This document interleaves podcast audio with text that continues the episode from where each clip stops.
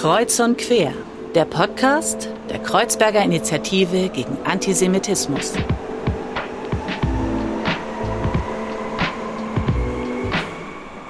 Hallo und herzlich willkommen zu einer neuen Folge von Kreuz und Quer. Mein Name ist Fadel und ich habe die große Freude, euch heute durch diese Folge zu begleiten. Und in dieser Folge wollen wir etwas klangvoll werden, denn wir wollen sprechen über Musik und die Musikbranche. Wir wollen sprechen über die Rolle von Kultur in Gesellschaft und wir wollen sprechen über eine Tradition, die gerade in Berlin jüdisch geprägt ist, und zwar die Tradition von Salons. Und äh, dafür habe ich einen total tollen Gast heute im Studio. Sie ist Kulturmanagerin, sie ist Publizistin, sie ist Lehrbeauftragte, sie ist Impresaria und sie ist die Gründerin des jüdischen Salons in Hamburg und Berlin. Ähm, wir freuen uns total, dass Sonja Simmenau heute bei uns Gast bei Kreuz und Quer ist. Hallo und herzlich willkommen, Sonja. Hallo. Wie geht's dir denn? Gut. Nach dem Salon von gestern sehr gut. Sehr schön, sehr schön. Ähm, Sonja, ich habe dich ja gerade schon vorgestellt und vielleicht geht es einigen ZuhörerInnen so wie mir in der Vorbereitung, denn mir ist die Frage gekommen, was ist und was macht eigentlich eine Impressaria? Viel. Mhm. Sieht aber keiner. Okay. Und das ist auch das ganz Spannende an diesem Job. Und das ist auch das, was mich damals ähm, dazu geführt hat. Was, wie, wie kommt ein Konzert zustande? Mhm. Man geht ins Konzert, man kauft eine Karte und äh, Punkt 8 kommen die Leute auf die Bühne und das ist absolut normal. Aber was passiert bis dahin? Wie lang ist die Zeit für eine solche Vorbereitung? Woraus besteht es? Und äh, diese ganze hinter der Bühne, und zwar nicht die Technik hinter mhm. der Bühne, sondern noch nicht im Haus, sondern was davor an, an Beziehungen, an Gesprächen, an, an, ähm, an, an so vielen Details, ähm, Flug, Zug, äh, Taxi, Hotel, all diese Sachen, unabhängig davon, dass man über ein Programm spricht, dass man über Musik spricht, etc. Das hat mich sehr fasziniert. Mhm. Und die Tatsache, dass man auch äh, so viel machen kann und nicht sichtbar ist, mhm. finde ich eine sehr spannende ähm, Geschichte. Heißt das, du hast ein großes Organisationstalent und für dich ist es das Schöne, auch wirklich im Hintergrund zu sehen, wie etwas funktioniert? Sagen wir mal, die Organisation ist der Sport. Mhm. Aber das ähm, Intermenschliche davor ist das, was mich mhm. besonders fasziniert. Ein Impresario ist auf der Seite der Künstler. Mhm. Das heißt, er vertritt den Künstler, er spricht für ihn, er ist derjenige, der alles macht, bis er auf der Bühne ist oder sie. Und das bedeutet auch, dass, er, dass der Impresario ein, ein, eine Datei, ein, ein Heft haben muss mit sehr, sehr vielen Adressen, mit sehr vielen Leuten, die Konzerte präsentieren mhm. Mhm. und dass da Beziehungen entstehen müssen. Mhm. Künstler kommen und gehen, Veranstalter bleiben. Mhm. Und ähm, es sind Beziehungen für, mit dem Veranstalter fast ähm, gegenseitig, mit einem Künstler einseitig. Ja. Bei dem Künstler geht es nur um den Künstler und man muss mit dem eine Beziehung aufbauen, ähm, in, in, in der, bei der ähm, man versteht, wie dieser Künstler tickt, was sein, was sein Kern ist, was, was er sagen will, ähm, was ihn berührt, was ihn behindert. Und ähm, man begleitet diesen Menschen man darf aber nicht klammern. Mhm. Mhm. Man muss wissen, dass dieser Mensch, wenn er meint, dass er woanders besser betreut wird oder größere Chancen haben wird, gehen wird. Fällt das einem schwer, dann loslassen zu können, so ein Künstler, wenn man den aufgebaut hat, begleitet hat über lange Jahre? Es kann sehr schmerzhaft sein. Ja. Ähm, das ist eine Lehre, die ich ähm, sehr, sehr früh gemacht habe. Nicht, weil ein Künstler mich verlassen hat, sondern weil ich verstanden habe, sehr, sehr früh an einer persönlichen Krise, dass es nicht um mich gehen kann in der Beziehung, dass, ähm, dass ich für den Künstler nur so mm, wichtig bin, solange ich funktioniere. Mhm. Mhm. Aber wenn ich nicht funktioniere aus etwas, was mich betrifft, ähm, werde ich zu Gefahr. Ja. Und diese Trennung ist eine sehr wichtige Erfahrung. Es ist eine spannende Erfahrung. Es heißt nicht, dass man nicht eine sehr intensive, sehr freundschaftliche Beziehung mit einem Künstler haben kann.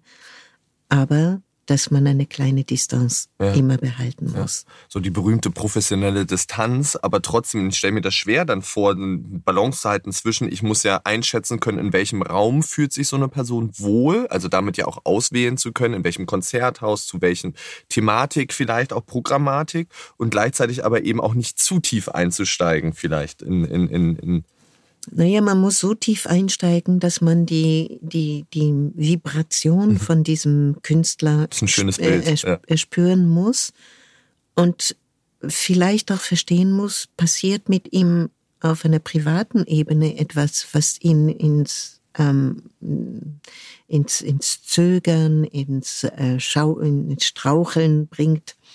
Ähm, oder ist es eine künstlerische Frage? Ist dieser Mensch an einer bestimmten Grenze gekommen, ist er in eine Routine verfangen. Ähm, das alles ist unglaublich äh, tief mhm. und, ähm, und emotional. Aber das, was ich liebe, ist mein Beruf. Mhm.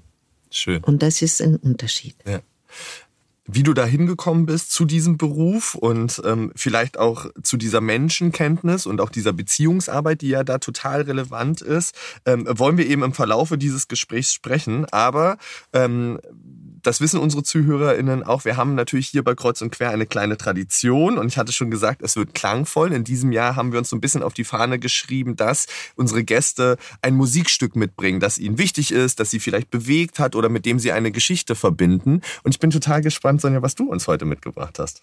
Ganz einfach. Barbara, L'Aigle Noir. Ach, schön. Es ist alles drin, mhm. was einen bewegen kann. Mhm. Es ist eine Geschichte, die eine andere Geschichte versteckt. Mhm. Es ist ähm, das Menschliche pur mit den Tiefen und Höhen. Und es ist ein Lied, das mich seit immer begleitet und was ich sehr liebe. Sehr schön.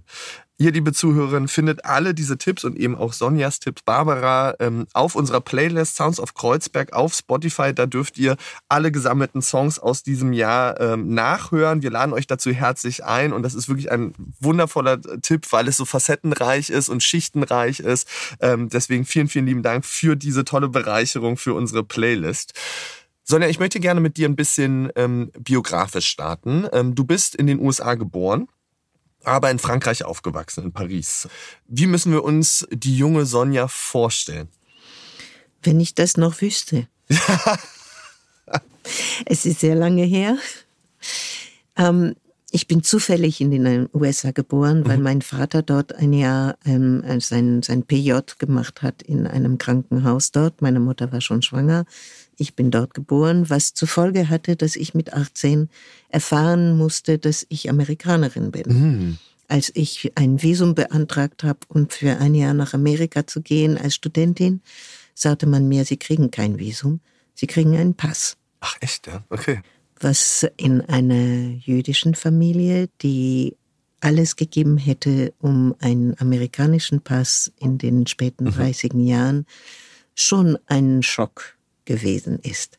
Klar. Und äh, dieser Pass ist ähm, nicht nur ein Pass, es ist eine Möglichkeit, es ist. Es ist viel mehr aufgeladen dadurch es ist ja auch. sehr aufgeladen. Aber da habe ich gar keine Erinnerung dran. Ich war neun Monate alt, als meine Eltern nach Frankreich zurückgekommen sind. Und äh, wir waren nicht direkt in Paris, sondern in der Banlieue. Mhm. Ähm, das heißt 20 Kilometer südlich von Paris, in einer neuen Siedlung, wo mein Vater dann direkt als Kinderarzt ähm, sehr willkommen war. Mhm. Und ich bin dort aufgewachsen, bis ich 15 war. Und ich habe es gehasst. Warum hast du es gehasst? Weil ich diese Banlieues hasse. Weil ich diese Schlafstätten ähm, seelenlos, ähm, langweilig, ähm, einengend und ähm, das sieht man an den, an den ähm, was vor den Fenstern ist. Die Gitter, ja, ja. Nein, nicht, die Gitter, die, die, was man in Frankreich, man, man schließt immer. Die Fensterladen. Fensterläden. Ja. Ähm, was man an die Fensterladen sieht, ähm, diese properen kleinen Gärten, also das hat mir nie gefallen. Mhm. Ähm, außerdem war ich die Tochter von dem Arzt und alles, was ich gemacht habe, wurde im Brühwarm dann wieder äh, zurückgebracht und meine erste Zigarette und mit den Jungs vor der Schule und das fand ich alles grauenvoll. Ja. Das setzt sich ja, glaube ich, auch so fort. Ne? Das ist eine Thematik in Frankreich. Die Frage der Bonnieus, äh, wie gehen wir damit um? Diese Schlafstätten, die du beschrieben hast, ist ja ein andauerndes Thema. Wenn du sagst, das ist eine kleine Welt für dich, war das dadurch auch die Sehnsucht, vielleicht äh, auszubrechen, eine größere Welt zu entdecken? Und was hat dir dabei geholfen? Also in diesen, in diesen jungen Jahren, ich bin ähm, zufällig zum Judentum gekommen meine Eltern haben nicht darüber gesprochen, als wir ganz klein waren, bis ich von äh, meiner besten Freundin in der Schule, mit der ich immer zusammensaß, sie war die Tochter des Apothekers, okay. ähm, mich fragte, warum ich dreckig bin. Okay. Und das verstand ich überhaupt nicht. Und äh, sie sagte, ja, du bist doch eine dreckige Jüdin, warum? Und das war für mich vollkommen fremd. Und ich bin nach Hause gegangen und habe das meine Mutter gefragt, die mir gar keine Antwort gegeben hat. Sie ist blass geworden, aber nichts gesagt. Und äh, sie hat es wohl meinem Vater gesagt, nichts gesagt. Ich bin da mit meiner Frage ganz allein gewesen, aber daraufhin haben uns unsere Eltern zur Sonntagsschule mhm. gebracht. Und wir fuhren dann immer nach Paris mit dem Zug um zu dieser Schule Rue Copernic, das ist äh, danach sehr berühmt geworden, weil dort ein Bombenanschlag stattgefunden hat. Und äh, wir fuhren immer mit dem jungen angehenden Rabbiner, der in der nächsten Stadt wohnte und der uns dann mitnahm. Und das war für mich ein, eine, eine, eine wunderbare Zeit. Dieser Rabbiner war für mich der größte, der, der, der ähm, Gigant weil der sehr groß und sehr dick war und hatte eine ganz tiefe Stimme. Und es war ganz warm. Und äh, wir haben dann eben einige Jahre sind wir dann nach Paris. Das ist einer der ersten liberalen äh, Rabbiner in Paris geworden. Dann wurde aber in unserer Stadt eine ähm, Gemeinde gegründet. Mhm. Wir hatten viele algerische, marokkanische Juden in diesem in dieser ja, kleinen stimmt, Stadt. Ja. Und mein Vater hat befunden, obwohl wir diese Tradition nicht kannten, würde es nicht zivil sein, in eine andere Gemeinde zu gehen, als in die Gemeinde, die sich da gründete. Und äh, da habe ich dann ganz andere Töne gehört. Da habe ich eine, da war ich bei der bei der Jugendgruppe und es war Israel dann. Präsent. Mhm. Man sprach über Israel, man wollte immer nach Israel, man hat sich nur noch Jeans und weiße ähm, Hemden angezogen, damit man ein bisschen Israeli ist. Und es wurden die Gesänge äh, gesungen, die ich von zu Hause aus gar nicht kannte. Und da, da war dann ein Fenster offen. Ich hatte mich nie wirklich als Französin gefühlt, wie auch immer. Ja. Mein Vater war 38 nach Frankreich geflohen. Die Familie meiner Mutter war schon viel länger in Frankreich, aber die Urgroßeltern sprachen nur Jiddisch. Insofern gab es äh, zu vieles in dieser Familie, als dass ich sagen könnte, ich bin Französin. Ich war die erste Tochter, wir waren fünf Kinder und ich war die erste und ich hatte immer schon einen kleinen Akzent, ja. auch in Französisch, obwohl meine Eltern absolut akzentfrei sprachen. Aber dieses Singsang von dem Jiddischen ist mir vererbt worden. Und damit war ich immer schon ein bisschen anders. Ja, dadurch fällt man auf, auf, ne, klar. Und von vornherein. Und außerdem gab es eben diese, diese Situation, ich war in einer kleinen Schule und alle Mädchen gingen dann zur äh, Kommunionsunterricht, ich nicht. Und dann machten sie erste Kommunion mit dem weißen Kleid, ich nicht. Und das fand ich total doof, weil ich wollte auch so ein Kleid haben. Und es zog sich dann weiter. Und außerdem war das eine kleine Stadt von Menschen, die, die, die so mittel, untere Mittelklasse. Ja. Und ich kam aus einer Familie von musikalisch sehr ausgebildeten Leuten. Mein Vater spielte Cello, mein Onkel war Geiger. Ähm, das hatten die anderen auch nicht. Mhm. Und wir nahmen dann auch Musikunterricht und es kamen dann auch öfters Leute zu uns nach Hause, die Musiker waren, die in aller Welt lebten, die ehemals Deutsche waren. Und wir nannten sie die Emigranten. Sie sprachen natürlich kein Französisch. In solchen Fällen sprach mein Vater Deutsch. Mhm. Diese Sprache habe ich erst mit 20 gelernt. Okay. Ich habe sie mit bis dahin abgelehnt. Ja. Ich habe sie in der Schule nicht gehabt, aber ich hörte sie. Und ähm, die Musik war damit verbunden. Das heißt, es gab diese Ebenen, Sprache und Musik gehören zusammen, rufen eine Welt auf, die ich nicht kenne, die nicht mehr da ist, die auch mit Sehnsucht behaftet war. Weil das ist, äh, stelle ich mir die Frage, woher kommt sozusagen auch diese Neugier ja damit auch im Positiven, diese Welten entdecken zu wollen? Man könnte ja auch sagen, ich lehne das komplett alles ab. Naja, aber wenn darüber nicht gesprochen wird, wird man neugierig. Ja. Und ähm, in, den, in den Jahren, als wir jung waren, wurde nicht darüber gesprochen. Also wir wussten schon, dass es Krieg gegeben hat. Wir hörten von Hamburg, aber die Erinnerung meines Vaters als Zwölfjährige. Mhm. Und da sind Erinnerungen wie äh, die, die, die gefrorenen Kanäle, wo, ja. wo er dann mit, dem, mit den Schlittschuhen gefahren ist und eingebrochen ist. Das war Lattenkamp. Lattenkamp war ein Schwimmbad in Hamburg. Mhm. Und mein Vater machte sich immer an Spaß, uns beizubringen, Lattenkamp, Rattenkamp. Solche Sprüche kannte ich es gab, ähm, wenn mal ein Jelly auf den Tisch kam, den Spruch meines Vaters, meines Vaters, zitter nicht, ich friss dich doch.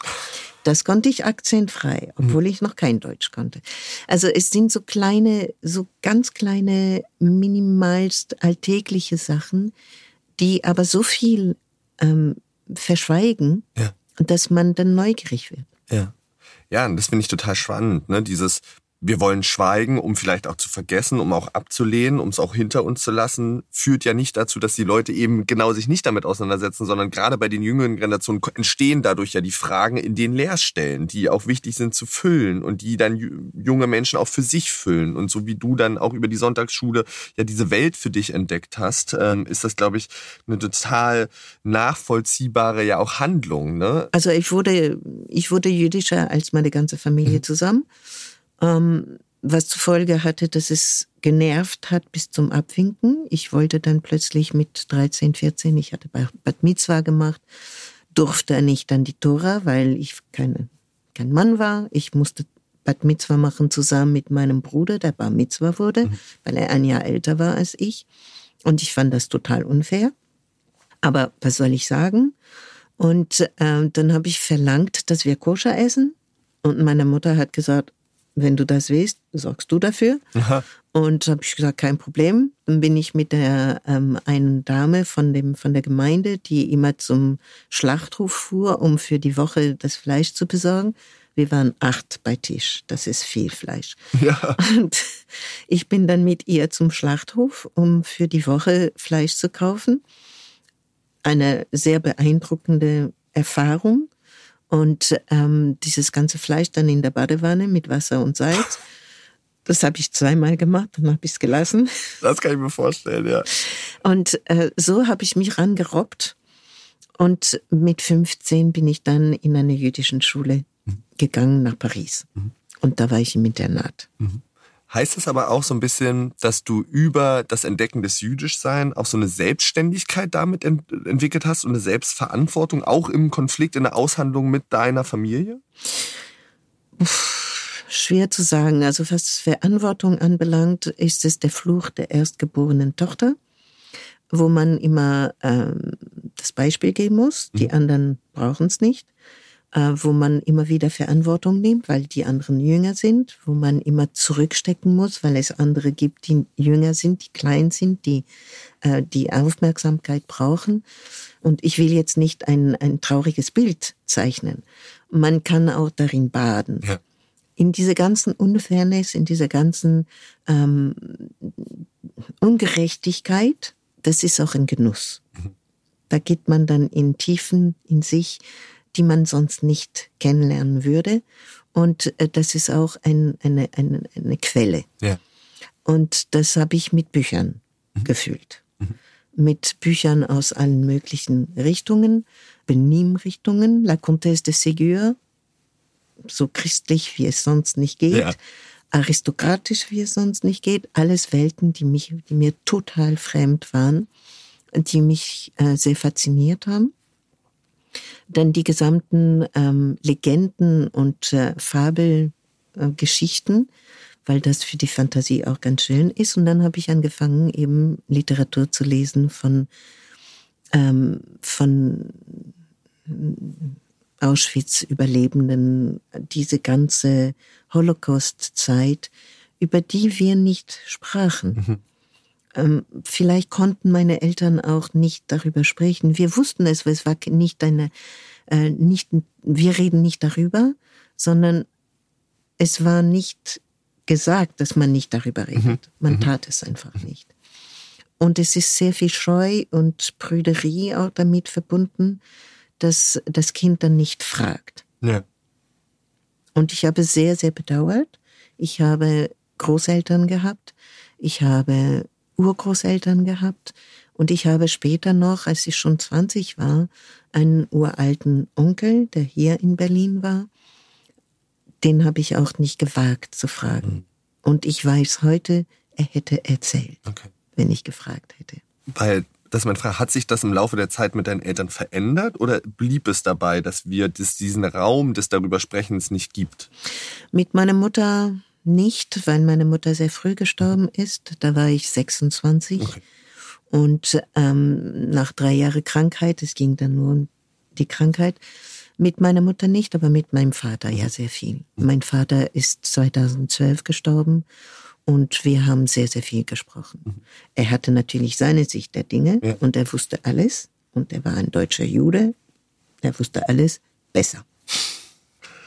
Du hast dann in Paris an der Sorbonne, einer berühmten Hochschule dort studiert und hast parallel ganz viele Praktika auch in Konzertagenturen gemacht. Wir haben, glaube ich, schon so ein bisschen rausgehört, wo die Liebe zu Kultur, zu Musik entstanden ist. Aber wo würdest du sagen, wer hat dich besonders beeinflusst, diesen Weg einzuschlagen? Ich muss ein Stück zurückgehen. Ja, gerne, total. Ich wollte Psychoanalytikerin werden. Ach, spannend. Mein Vater war Kinderarzt ja. und besuchte die Balint-Gruppe. Und was er davon erzählte, hat mich absolut fasziniert.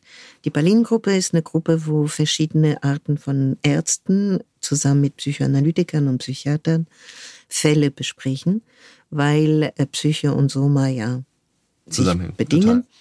Und das, was mein Vater darüber erzählte, wie er mit Kindern auch über das Sprechen mit den Müttern die Kinder pflegte, das fand ich total spannend. Ich wollte Kinderpsychoanalytikerin werden. Habe ich nicht gedurft, weil ich nicht Medizinerin werden mhm. wollte. Das war nicht mein Symptom. Und mein Vater hat mir verboten, Psychologie zu studieren. Psychologie war zu der Zeit in Frankreich das, das sogenannte Mühlenstudium. Ach, echt? Okay. Weiß ich nicht, was, was ich werden will, werde ich Psychologe. Durfte ich nicht. Er wollte, dass ich Juristin werde, beziehungsweise Anwältin. Das wollte ich nicht. Wir haben einen Kompromiss geschlossen. Ich bin ein Jahr nach Amerika, nach Cincinnati, in, als ich Abitur gemacht hatte und habe dort ein bisschen Klavier gespielt, habe vor allem von allem was gelernt oder mich angemeldet bei verschiedensten Kursen und als ich zurückgekommen bin, hatte ich einen Sommer frei. Ich habe mich brav in äh, Jura angemeldet, wo ich nicht hin wollte, habe aber bei einem Konzert, wo ich war, meine Cousine betrachtet. Mhm. Meine Cousine arbeitete in einer Konzertagentur. Mhm. Und ich sah, wie sie von vorne nach hinten und von hinten nach vorne ging und es war immer für mich so diese, diese Tür nach hinten. Was ist das? Und ich habe sie gefragt, kann ich für den Sommer bei dir hospitieren? Und sie war gerade verliebt und hat gesagt, ach, wir tragen den gleichen Namen, du nimmst meinen Platz. Hat trotzdem ihre Chefin gefragt. Und so kam ich in meinen ersten Job in einer ja. Konzertagentur. Ich hatte von null eine Ahnung und habe nach zwei Wochen meinen Eltern gesagt, das, das ist, es. ist, es. Toll. Und bin dann von äh, Jura auf Sprachen umgestiegen. Ich sprach immer noch kein Deutsch, hatte aber schon in Amerika meinen ersten Mann kennengelernt, der ein deutscher ähm, Cellist aus Hamburg war. Spannend, ja. Man kann ja den Psychoanalytiker fragen, warum, ja. aber das lassen wir jetzt. Und so bin ich zu, zu Sorbonne gegangen und habe Sprachen gelernt, Deutsch und Englisch, in, äh, für die Anwendung am praktischen Leben. Also nicht die ja. Literatur, sondern die das Lebens, also juristische und äh, wirtschaftliche Sprache. War das einfach dann mit deinem Vater sozusagen diesen Wechsel zu besprechen? Ähm, jein. Also meine Mutter fand das gar nicht gut. Ähm, mein Vater fand das auch nicht gut, aber die, er war Musiker genug, um sehr ähm, getriggert zu sein. Also da hatte ich dann doch mit berühmten Leuten zu tun, ja. mit berühmten Musikern und das war seine Welt. Mhm. Du bist dann, hast dort studiert, in Konzertagenturen gearbeitet und bist nach Hamburg 1982 dann umgezogen. Was hat dich dazu bewegt, Frankreich zu verlassen? Ach, es hat mich dazu bewegt, nach Hamburg zu gehen. Mhm. Also es war mehr nach Hamburg gehen, als Frankreich zu verlassen. Ähm, wie gesagt, ich hatte meinen ersten Mann in Amerika kennengelernt und er war in Hamburg. Hamburg war mein Vater. Genau, ja. Das sind alles Sachen, die man aber erst nach 30 Jahren reflektieren kann. Ja. Ich habe, ich bin mit der Sehnsucht meines Vaters groß geworden nach Hamburg, nach dieser Welt, die verschwunden war. Ähm, er hat mir nicht die Aufgabe gegeben, das zu lösen. Aber ich als seine Tochter in der ähm, intensiven Beziehung, die ich mit ihm hatte, ähm, habe es zu meiner Mission irgendwie gemacht, äh, den Kreis zu schließen. Mhm. Ich bin das Kind aus der Familie, wie so viele Juden in Deutschland, die aus einer Familie das Kind sind, die, die nach Deutschland zurückgehen. Ja. Und es ist eben diese, dieser berühmte Spruch, ich bin dorthin zurückgekommen, wo ich nicht herkam. Hm. 1989 dann, ich springe so ein bisschen. Ähm, du hast vorher sozusagen Kammermusik äh, in Hannover gearbeitet. Äh, ich habe in einer großen Agentur in Hannover mhm. gearbeitet, eine der größten Agenturen in Deutschland und hatte dort die Abteilung für Kammermusik. Mhm. Mein Ex-Mann äh, war ähm, Cellist in einem Streichquartett. Und so ist das Streichquartett mein Zentrum gewesen. Ich hörte Streichquartett zu Hause. Ich arbeitete in dieser Kammermusikabteilung für die berühmtesten Streichquartetten der Welt und ähm, habe daraus mein, mein Pferd gemacht. Mhm, mh. Diese Musik ist eine Musik, die ich sehr liebe, die ich als Kind viel gehört habe, weil mein Vater das viel gespielt hat zu Hause. Und es war eben diese Musik, die diese Welten miteinander verband. Und ähm, 89 ähm, habe ich mich selbstständig gemacht. Ich habe mich eigentlich 88 selbstständig gemacht, gekündigt, weil ich ein zweites Kind bekam. Mhm. Die Agentur war in Hannover, ich lebte in Hamburg und ich habe dem Druck nachgegeben, in Deutschland einen Job zu haben als zweifache Mutter geht gar nicht. Man hat sich um seine Kinder, Kinder zu, kümmern. zu kümmern. Ja. Was ich aus Frankreich nicht so kannte. Ja. Aber ich habe nachgegeben. Und ich habe gekündigt. Und eines meiner Quartette hat gesagt, die wollen aber mit mir weiterarbeiten von zu Hause aus. Ich sollte deren Sekretariat machen. Auch das Symptomsekretariat hatte ich nicht. Und ich habe dann gedacht, okay, dann mache ich zwei Quartette. Ja dieses und ein junges. Mhm. Daraufhin haben aber alle andere, alle andere Streikquartette, für die ich gearbeitet habe, gesagt, sie kommen mit. Sie haben auch die Hand gehoben und gesagt, ja, wir wollen mit dir gehen. Mhm. Und so hatte ich ähm, innerhalb von zwei Monaten ein neues Kind und eine neue Firma. Ja, Wahnsinn. Also dann den Druck quasi umgemünzt in noch mehr Produktivität im Prinzip. Ja. Steht in meinen Sternen. Ja. Wobei ich sagen würde, dieser Druck ähm, ist, äh, als jemand, der aus Ostdeutschland kommt, glaube ich, auch ein westdeutscher Druck, weil in Ostdeutschland das Verhältnis zu Arbeit und Müttern ein anderes war. Dass die Gesellschaft sich für das Auffangen von Kindern und Erziehung von Kindern ähm, verantwortlich fühlt und nicht alles auf die Eltern ja. abwirft, das ja. ist Westdeutschland. Hattest du Sorge, als du dann in die Selbstständigkeit gegangen bist, weil das schon ja auch ein großer Schritt ist, zu sagen, vorher bin ich in einem Angestelltenverhältnis, in einem Honorarverhältnis, ne, wo ich irgendwie einen Rahmen habe und jetzt bestimme ich auf einmal diesen Rahmen und habe auf einmal bin verantwortlich ja auch für Menschen, später MitarbeiterInnen. Äh, wie ging's dir damit? Schlecht. Nein, es ging mir nicht schlecht, aber wovor ich Angst habe, da muss ich ran. Mhm. Natürlich hatte ich Angst. Ich war allein. Hm, den, mein mein Ex-Mann war, war weg. Also neues Kind, neue Firma, kein Mann. Mhm. Zwei Kinder. Meine Mutter gab es nicht mehr, sie war schon gestorben. Meine ganze Familie war in Frankreich, also hilft nichts ran. Mhm. Und es war so voll, es war so, es, es, die, die, die, die Aufgaben waren so viele, dass ich wenig Zeit hatte, darüber nachzudenken, wie es mir ging. Hm. Hast du das später mal nachgeholt, dass du darüber reflektiert hast, wie diese Zeit und gerade diese Anfangszeit dich auch geprägt hat, äh, was das mit ja. dir gemacht hat? Sehr viel. Mhm. Ich reflektiere immer noch darüber. Aber ein paar Analysen haben auch geholfen. Mhm. Wenn du so beschreiben würdest, in der Zusammenarbeit mit Künstlern, so ein bisschen ist es ja am Anfang auch schon durchgekommen, was ist dir wichtig im Umgang mit ähm, Künstlern, mit den Streichquartetts? Du hast ja wirklich große äh, Streichquartetts, äh, KünstlerInnen begleitet, Alban Berg, die Aditi, Tokio, Artemis, dann aber auch eben Solistinnen. Äh, es hat sich ja dann auch nochmal weiterentwickelt. Äh, Gidon Kremer, Isabel Faust. Äh, wie würdest du sagen, wie würdest du das beschreiben, diese Zusammenarbeit? Also jeder Künstler ist einzigartig. Das heißt, es gibt bestimmte Bahnen, die sind für alle gleich, was man machen muss, um ein Konzert äh, zu begleiten. Das ist äh, diese Organisation. Aber jeder ist einzigartig und es ist für mich eine Quelle der Faszination zu verstehen, aus wie vielen Menschen besteht ein Künstler. Manchmal will man den kleinen Mann im Großen nicht treffen ja. und auch nicht für den arbeiten, aber man muss.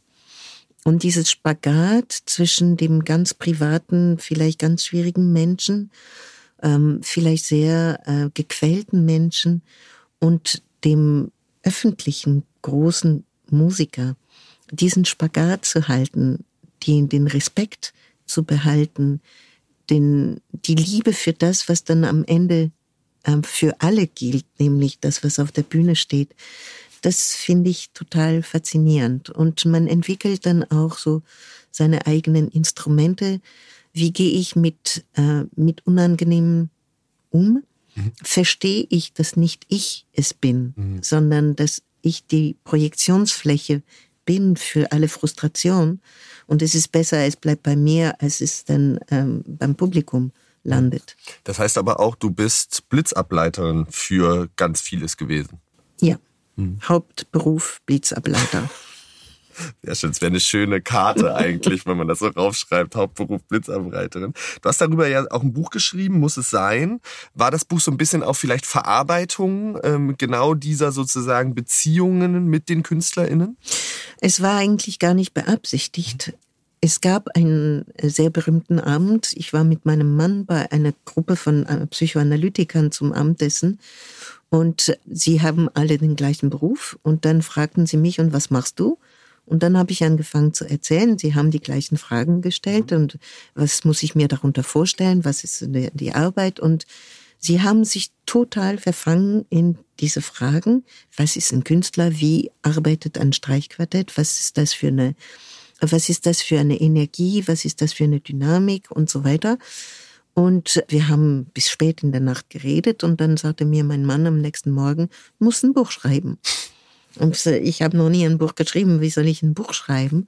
Aber die Idee war entstanden, meinen Künstlern etwas zurückzugeben. Ich hatte 20 Jahre Erfahrung und denen was zurückzugeben. Ich wollte denen etwas schreiben, was seid ihr als Streichquartett. Und daraus ist ein Buch geworden. Wie ist das bei denen angekommen? Die haben sich überall gesucht. Ich habe natürlich versucht, in diesem Buch das so anonym mhm. zu anonymisieren, also vor allem die etwas ähm, schwierigeren Situationen. Mhm. Ich habe viel Platz in diesem Buch für Interviews mit denen gegeben, aber alles, was anonymisiert ist, war eine Such, äh, Sucht bei denen, wo mhm. bin ich? Mhm. Über mich hast du nicht gesprochen.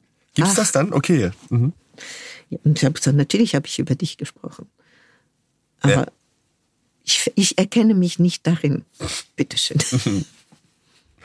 Das Impressoriat Simmenauer ist damit ja 1989 ne, äh, entstanden. 88 mit der Kündigung ja entsteht die Idee im Prinzip ja auch. seit 89 bedeutet, das sind, ich bin ganz schlecht in Mathe, über 30 Jahre mittlerweile. Nächstes Jahr 35. 35 Jahre, Jahre Dankeschön. In dieser Zeit hat sich die Musikbranche ja massiv gewandelt. Also wenn wir jetzt nur dran denken, die letzten zehn Jahre mit YouTube, mit Streaming-Plattformen, also technisch auch Unterschiede. Wo würdest du sagen, sind so wirklich gerade zum damals zu heute die größten Veränderungen, die auch die Arbeit von dir vielleicht auch verändert haben? Also das sind massive Veränderungen, aber ich glaube, das ist eine total normale Geschichte. Innerhalb von mhm. 35 Jahren verändert sich die Welt. Das war in den Jahren davor auch so. Streaming ist das eine, aber es gab noch ein, eine andere Zäsur, das war die CD. Ja, klar als ich angefangen habe, gab es noch gar keine CDs. Es gab äh, Vinylplatten. Und das hat die Branche, glaube ich, noch viel mehr erschüttert. Spannend. Als jetzt Streaming, was eine Folge, eine sogenannte natürliche Folge davon ist. Ich glaube, diese CD ähm, war die Popularisation von Musik in einem Maß, das, das wir damals gar nicht verstanden habe, mhm. haben. Mhm. Diese CD, wobei die ganzen Archiven geplündert wurden, um wieder neu gedruckt zu werden. Eine Flut von Möglichkeiten, was zu hören, was, was man gesucht hat, wofür man Schlange gestanden hatte und so weiter. Ich glaube, das war der Anfang. Also ich würde das mhm. aus meiner Sicht viel mehr als der Triggerpunkt für eine sehr großen Veränderung sehen als das Streaming total spannend, weil wir natürlich irgendwie dieses Streaming jetzt, also viele Menschen kennen das ja kaum noch mit CD. Vinyl, Vinyl ist wieder da, was total spannend ja auch ist. Ja. Aber ja, diese Popularisierung, dieses zu, also zugängliche, äh, ähm, das kann ich total nachvollziehen. Das ist, glaube ich, ein guter Punkt, da den, den, den Startpunkt dieser starken Veränderung zu sehen. Jetzt sind wir so ein bisschen eingetaucht in dein berufliches Leben. Es gibt noch ganz viel, was wir dazu erzählen könnten. Du warst auch Lehrbeauftragte an Universitäten, an Hochschulen, gleichzeitig aber auch, war, hast du dich auch engagiert. Und äh, damit will ich so ein bisschen die Brücke rüberfinden in die jüdischen Salons und die Tradition der jüdischen Salons. 2008 habt ihr den jüdischen Salon im Café Leonor in Hamburg eröffnet. Und da ist vielleicht für die Menschen, die das nicht kennen, was ist diese Salon, was ist das eigentlich für eine Tradition? Wo kommt das her? Es ist eine sehr alte Tradition. Mhm. Das ist eine Tradition, die, glaube ich, in Berlin entstanden mhm. war. Das ist eine jüdische Tradition. Die mit ähm, Gastfreundlichkeit und Intellekt zu tun hat. Ähm, es hat mit der, äh, mit der Tradition des Fragens zu tun. Was ist was? Warum? Wieso? Dieses sich immer damit auseinandersetzen müssen, nicht anzunehmen, dass etwas so ist, weil es so ist, sondern zu hinterfragen. Mhm. Und vielleicht auch mit der Position der Frau, die nicht so öffentlich sein konnte, die nicht an Universitäten tätig sein konnte, dann blieben die Salons. Ich lasse mir doch den Mund nicht verbieten. Und mit dem, mit, mit dem Bedürfnis, dass Leute miteinander reden. Mhm. Und der Salon in Hamburg ist dadurch entstanden, dass das Café Leonard entstanden ist. Das war, das war der, das war das erste. Ja. Es war eine alte, es war eine alte, es war eine Druckerei ja. und der Drucker hat ist in Rente gegangen und ähm, ich habe das so gemacht, wie ich eben meine Firma gemacht hatte, eine Idee gehabt und dann mache ich das und dann habe ich den Salat. Und äh, das war ein sehr großer Salat. Mhm. Aber Der Salon ist so entstanden, es gab ein, als ich die Idee hatte und diese Idee proklamiert hat, habe und damit auch die Verantwortung dafür übernommen habe, dass es zustande kommt, ja. obwohl noch gar nichts da war. Es war an einem Sederabend, an dem Sedertag. Und abends waren wir eine Gruppe von Freunden, die immer diese Seder ähm, zusammen gemacht haben. Ich nenne das die Gruppe der hinkenden Juden, weil wir alle mit einem nicht-jüdischen Partner äh, zusammen waren. Und wenn wir aber die Reste von Traditionen zusammenschmeißen, haben wir eine ganze Tradition. Ja. So. Und so hatten wir das über viele Jahre gemacht. Und an dem Abend mitten im Essen habe ich gesagt, wir eröffnen ein Café, ein jüdisches Café. Und ähm, damit wir einen Raum haben für die Kuchen unserer Großmütter. Ach, schön. Ja. Und diese Leute, die da um den Tisch waren, waren sehr viele Literaten. Ja. Und die haben gesagt, aber es muss auch ein Salon her. Cool. Ja. Und wir haben die ganze Nacht darüber diskutiert, was soll das sein? Und es soll eine, eine Buchhandlung werden und äh, wir machen Salon und wir haben alles gemacht. Und zwei Jahre lang war es eine, eine, eine, eine verrückte Geschichte. Ja. Weil wir haben fast dreimal die Woche irgendwelche Veranstaltungen gemacht in allen Richtungen, ob wir uns Texte ausgesucht haben ähm, mit ähm, aus dem aus der Bibel und das diskutiert mit Christen und und ähm, Moslems und was ist gleich, was ist nicht gleich, ob das ähm, psychoanalytische Salons waren am Sonntagmorgen um elf, ähm, Lesungen und und und Musik natürlich. Es war unmöglich. Mhm. Es war unerträglich. Ich mhm. musste fliehen. Also mich beeindruckt das total. Ich meine das wirklich ernst. Ne? Also was du alles gemacht hast, von, also alles, was du beschrieben hast. Und mir kommt die Frage, wird es dir manchmal auch zu viel? Gibt es so diesen Moment von, it's too much, ich werf alles mal auch von mir? Mache ich auch. Ja? Immer wieder. Dann kommt das nächste. also. Ja. So ist es. Ich bin dann auch aus Hamburg sozusagen geflohen. Mhm. Weil ich hatte mein Büro, ich hatte dieses Café, dieses Café, ich hatte den Salon und und und ich habe gewusst, da kommen ja die Berge auf mich zu und die zerquetschen mich. Mhm. Und in der Zeit sind sieben meine zwölf Mitarbeiterinnen schwanger geworden. Also schön für die Mitarbeiterin. Super. Ja. Aber was machen wir? Ja. Und diese ganzen Künstler, die sehr persönlich betreut werden mhm. wollen, wie mache ich das? Mhm. Was habe ich gemacht? Ich habe alles gepackt und bin nach Berlin gekommen. Mhm. Und dann kam dir die Idee, den jüdischen Salon in Berlin zu machen? Nein, ich habe gesagt, nein, das ist jetzt Schluss.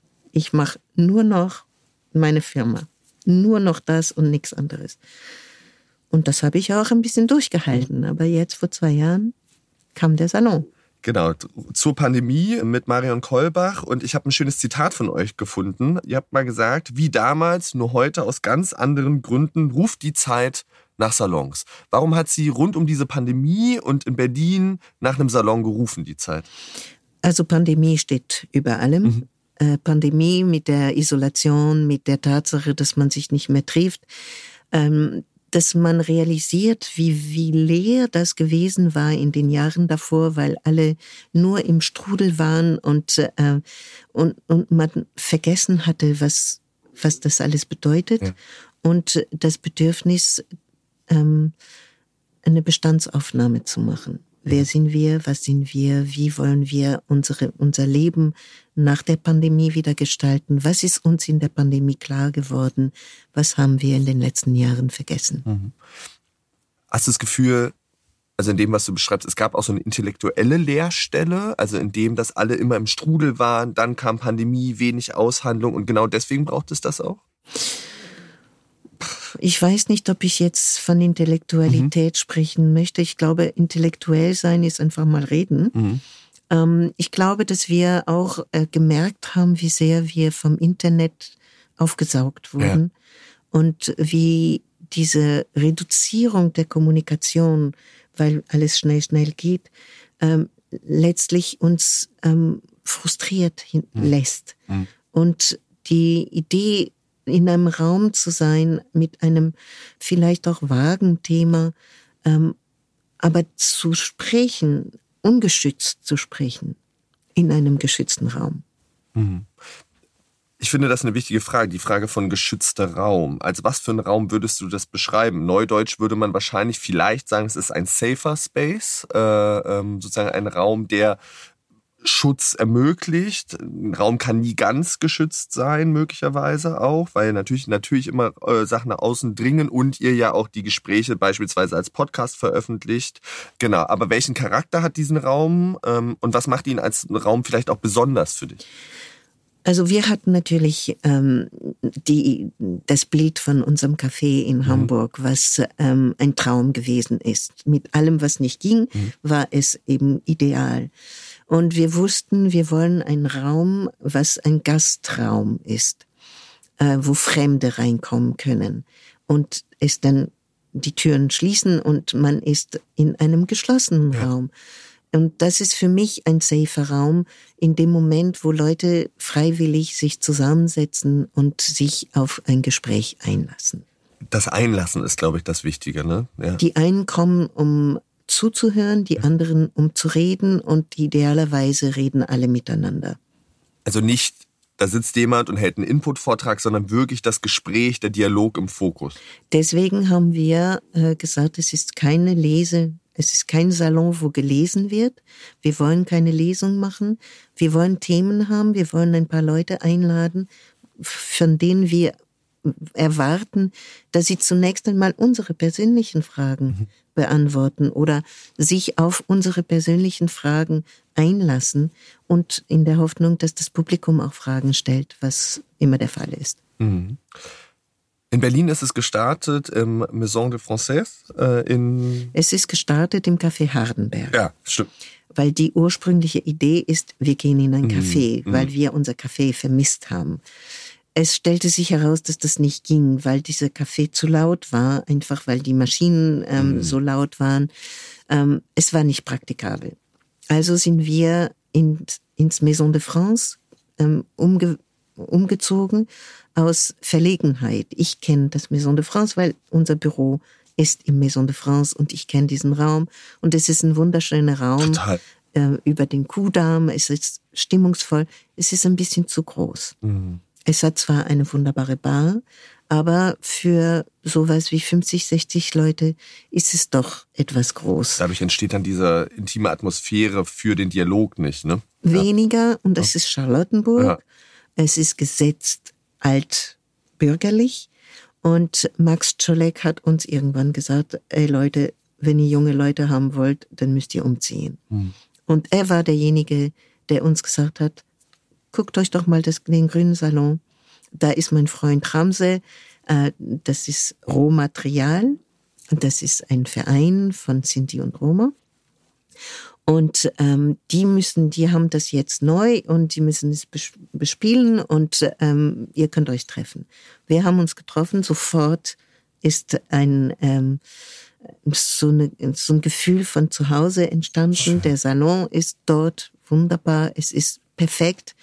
Es ist mit dieser, mit dieser vielen Schichten von Geschichten von Berlin, von DDR, von allem behaftet. Und das ist ein Humus, um mhm. zu diskutieren. Mhm.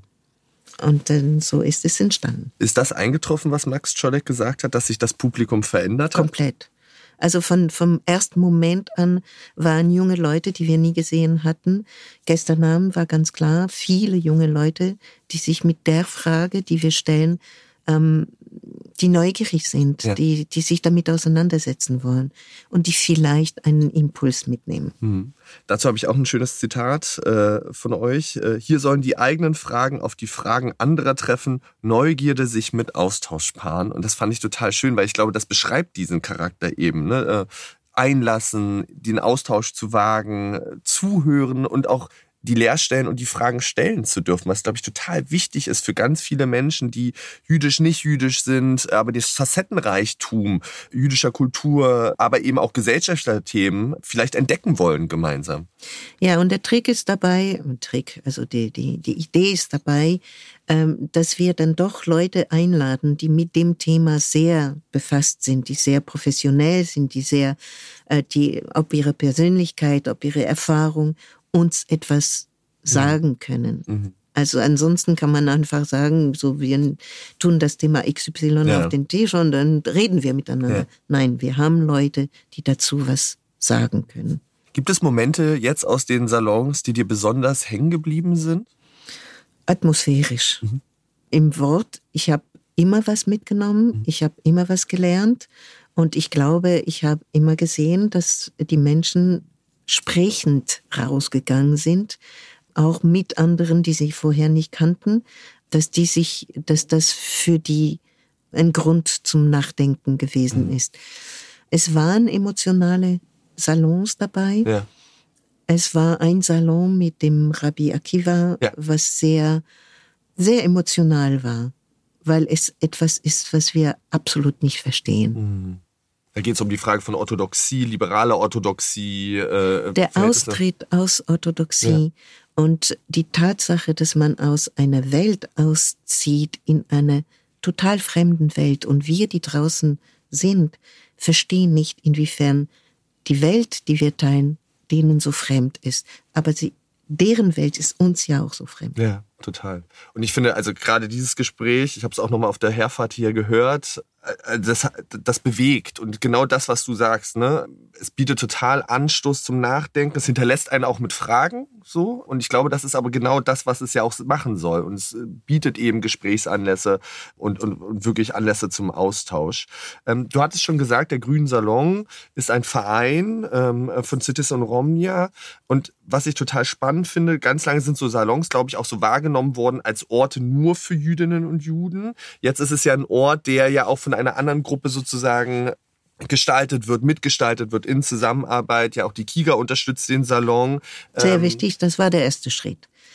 Und das möchte ich an dieser Stelle schon sagen. Als die Idee des Salons entstanden ist, sind wir zur Landecker Stiftung mhm. gegangen und sind auf Dervish Hisachi ja. getroffen. Und er hat uns ein, ermöglicht, äh, unter, die, eine, eine Förderung von der Landecker Stiftung zu bekommen. Wir sind kein Verein und wir wollten auch kein Verein werden, weil das hatten wir in Hamburg. Ja. Den Trieb muss ich nicht mehr haben. Und wir sind dann unter dem Schutzdach der Kiga gekommen. Und die Kiga ist ja ursprünglich ein türkischer Verein oder vereint viele Türken von Musliminnen, die sich gegen Antisemitismus genau. eingesetzt haben. Und, und genau, KreuzbergerInnen, würde ich sagen. Genau. genau, aber das war für mich damals äh, die erste große, große Freude. Mhm.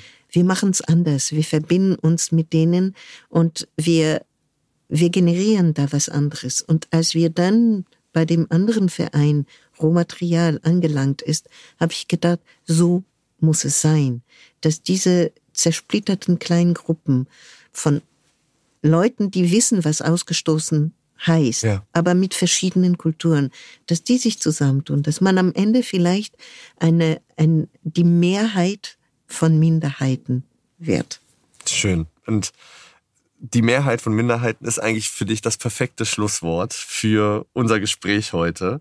Vielen, vielen lieben Dank, dass du dir die Zeit genommen hast, dass Sehr du uns Einblicke gegeben hast in deine Biografie, in deine Arbeitswelt, in den jüdischen Salon. Ich kann es wirklich nur empfehlen. Geh zum jüdischen Salon, im äh, grünen Salon, in der Volksbühne. Es sind wirklich tolle Gespräche. Die, äh, die Gespräche werden aufgezeichnet. Die könnt ihr auf der Webseite des jüdischen Salons, die wir verlinken werden, eben als Podcast auch nachhören.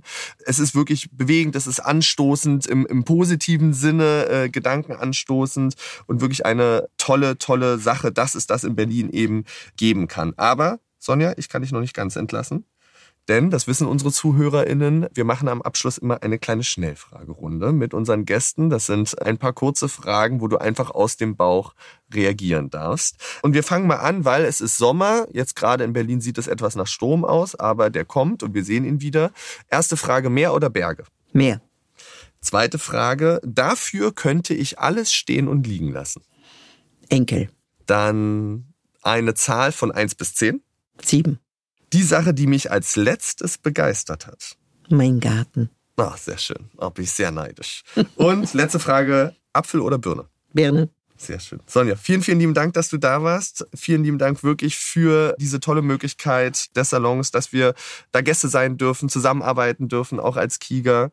Eine kleine Anmerkung, eine Krönung unseres Zusammenseins mit dem, mit der Kiga und mit dem Rohmaterial ist eine Veranstaltung von dem Sommerfestival mhm. Berlin. Wir nennen das der Grüne Salon im Grünen mit Bands und Eis und Veranstaltungen am 31. August auf dem Platz vor dem, vor der Volksbühne. Und da wirklich große Einladung. Da ist tolle Musik, tolle Menschen, die auftreten werden. Also wirklich ein tolles Fest, wo schönes Motiv wirklich der grüne Salon nach außen tritt äh, in, in, in den Sommer Berlins und äh, wir, glaube ich, eine große Party einfach auch miteinander feiern werden. Da freuen wir uns total drauf. Schön, dass du da warst und euch, liebe Zuhörer, vielen lieben Dank fürs Zuhören. Wir hören uns in zwei Wochen wieder bei der nächsten Folge von Kreuz und Quer. Ciao. Tschüss. Der Podcast wird gefördert vom Bundesministerium für Familie, Senioren, Frauen und Jugend im Rahmen des Bundesprogramms Demokratie leben.